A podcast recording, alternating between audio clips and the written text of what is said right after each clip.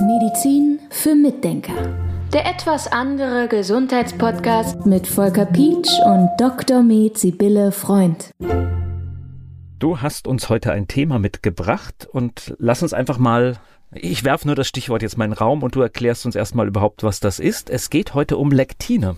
Ja, Lektine sind große, klebrige Eiweiße. Mm. Lecker, die sich an Lecker, ja. Zuckermoleküle kleben können.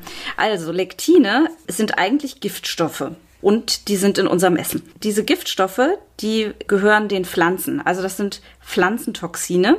Und zwar benutzen die Pflanzen die als Abwehrmechanismus gegen Fressfeinde, so zum Beispiel gegen Pilze und gegen Mikroorganismen und gegen Insekten. Und wenn diese Lektine jetzt die Insekten stören, also schädigen, weil sie giftig sind, dann sind das natürlich nur ganz kleine Mengen, die die kleinen Insekten schädigen.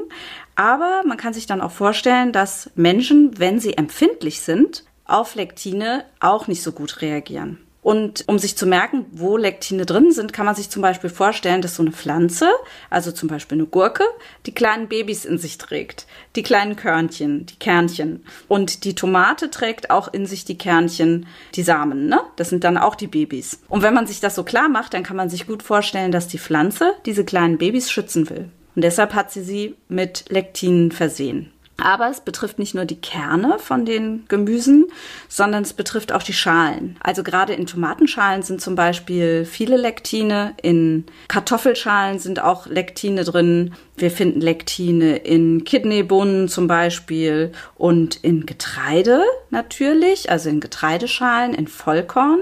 Und da finde ich zum Beispiel wieder ganz interessant, dass ich früher immer gehört habe, Vollkorn ist so gesund. Viele Leute essen Vollkorn und Salate und ich habe aber ganz oft gehört, dass ganz viele Leute das nicht vertragen, dass sie gesagt haben, immer wenn ich Vollkornbrot esse oder so, da will ich mich gesund ernähren und dann kriege ich so einen dicken Bauch und krieg Blähungen. Genauso auch von Salaten. Und das ist eigentlich ganz typisch, eine, heute weiß ich, das ist eine ganz typische Reaktion. Der Darm ist vorgeschädigt, der hat irgendein Problem und dann macht Vollkorn eben Probleme und dann machen, macht Rohkost auch Probleme. Jetzt ist das ja etwas Natürliches. Pflanzenabwehr, sage ich mal einfach. Natürlich, die Pflanzen schützen sich. Ne? Das ja, genau, ist jetzt erstmal ein Teil der Natur. Und deswegen würde ich jetzt erstmal sagen, kommt es überall vor und ist auch nicht gefährlich. Nein, grundsätzlich ist es nicht gefährlich. Ich würde mal sagen, grundsätzlich nicht. Aber es gibt halt tatsächlich viele Leute, die damit Probleme kriegen.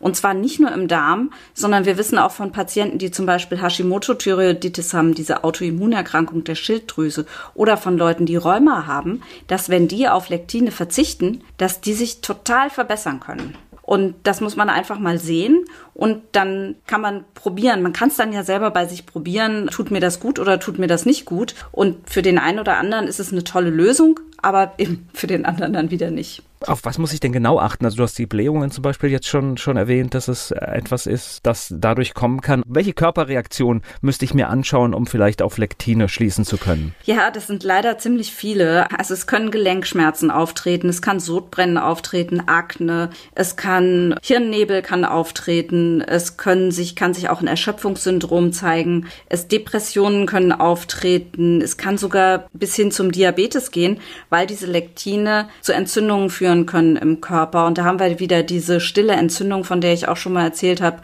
diese Entzündung, die man nicht wirklich bemerkt. Und die kann dann eben nachher zum Diabetes führen. Fibromyalgie zum Beispiel ist auch eine Möglichkeit. Kopfschmerzen, Migräne habe ich vielleicht eben schon genannt. Hoher Blutdruck. Ach, es gibt unheimlich viele Sachen, die darauf zurückzuführen sein können. Man sollte sich deshalb jetzt natürlich nicht verrückt machen und ich finde, man sollte es deshalb auch ausprobieren und nicht sagen, oh ja, ich verzichte jetzt immer auf Lektine, weil das ist so gefährlich, ja? Also das wäre wieder eine Überreaktion, aber man kann sagen, oh, Lektine, interessant, könnte ich ja mal angucken, ob das bei mir eine Rolle spielt. Ja, und dann schaut man sich das eben an und probiert aus, was für einen zutrifft oder nicht. Wir sind schon wieder bei diesen detektivischen Arbeiten, ne? Denn sowas, was du jetzt aufgezählt hast, kann man wirklich ja nur durch Ausschlussverfahren eigentlich dann auch feststellen oder gibt es Laboruntersuchungen? Nee, da gibt es keine Laboruntersuchungen. Also das muss man tatsächlich ausprobieren. Das macht es natürlich nicht so einfach, aber ja, es ist wichtig.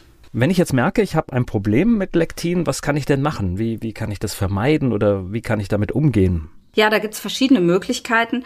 Also man empfiehlt zum Beispiel so ein bisschen das Keimen. Ich sage deshalb so ein bisschen, weil ganz Optimal ist das nicht. So ein bisschen empfiehlt man auch manchmal einweichen, kann man auch versuchen. Bei manchen Pflanzen funktioniert auch Kochen, aber auch nicht bei allen. Schälen und Entkernen ist ein wichtiger Punkt, was ich vorhin ja auch schon gesagt hatte.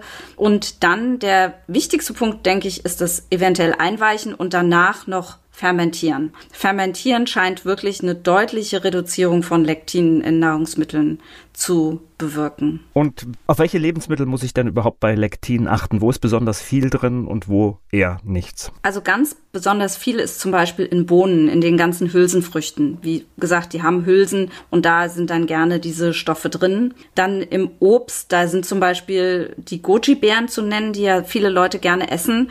Zum Obst gehören dann natürlich auch die Zucchini, die Tomaten, Paprika, Melonen, Kürbisgewächse und so weiter. Also da haben wir diese. Und dann gibt es auch industriell gefertigte Lebensmittel. Natürlich die Teigwaren, Brot, Gebäck, also alles, wo dieses Getreide drin ist, was ich gesagt habe. Dann aber auch Kartoffelchips oder Tortillas oder sowas. Da ist es auch zu einem großen Teil drin. Und dann leider aber auch in Leitgetränken, komischerweise, was man ja gar nicht glauben mag. Aber da kommen Lektine unter Umständen auch vor.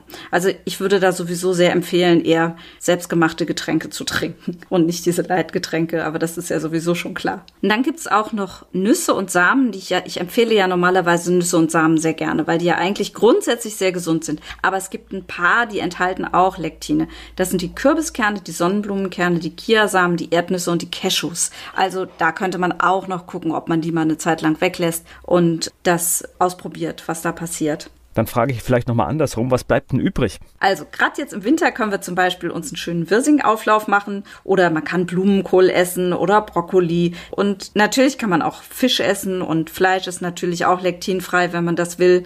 Und dann gibt's noch einige Samen, ich habe ja vorhin welche aufgezählt, die eben Lektine enthalten, aber es gibt noch einige Sachen, die keine Lektine oder nicht große Mengen von Lektinen enthalten. Das sind zum Beispiel Hanfsamen, die sind ja sowieso sehr gesund, finde ich. Haselnüsse, Kokosnuss enthält auch keine, interessanterweise, ne? Ähm, auch kein, nicht viele Lektine. Und dann haben wir noch die Leinsamen. Die sind ja nun auch kleine Körner, kleine Kerne, aber die enthalten auch keine Lektine. Und dann Paranüsse, Pekannüsse, Pinienkerne, Pistazien, Sesam und Walnüsse. Die kann man auch relativ unbedenklich essen. So, aber auch wenn wir jetzt so über diese Lektine gesprochen haben und ich ganz viele Nahrungsmittel aufgezählt habe, im Endeffekt ist es wirklich ausprobieren, vielleicht mal intensiv sich damit beschäftigen, wenn man Darmprobleme hat, das mal zwei, drei Wochen ausprobieren und gucken, wie es einem geht. Und dann kann man das Thema auch irgendwie wieder fallen lassen, weil man dann weiß, was man verträgt und was man nicht verträgt. Und dann ist es gar nicht so schlimm, wie sich das jetzt vielleicht angehört hat.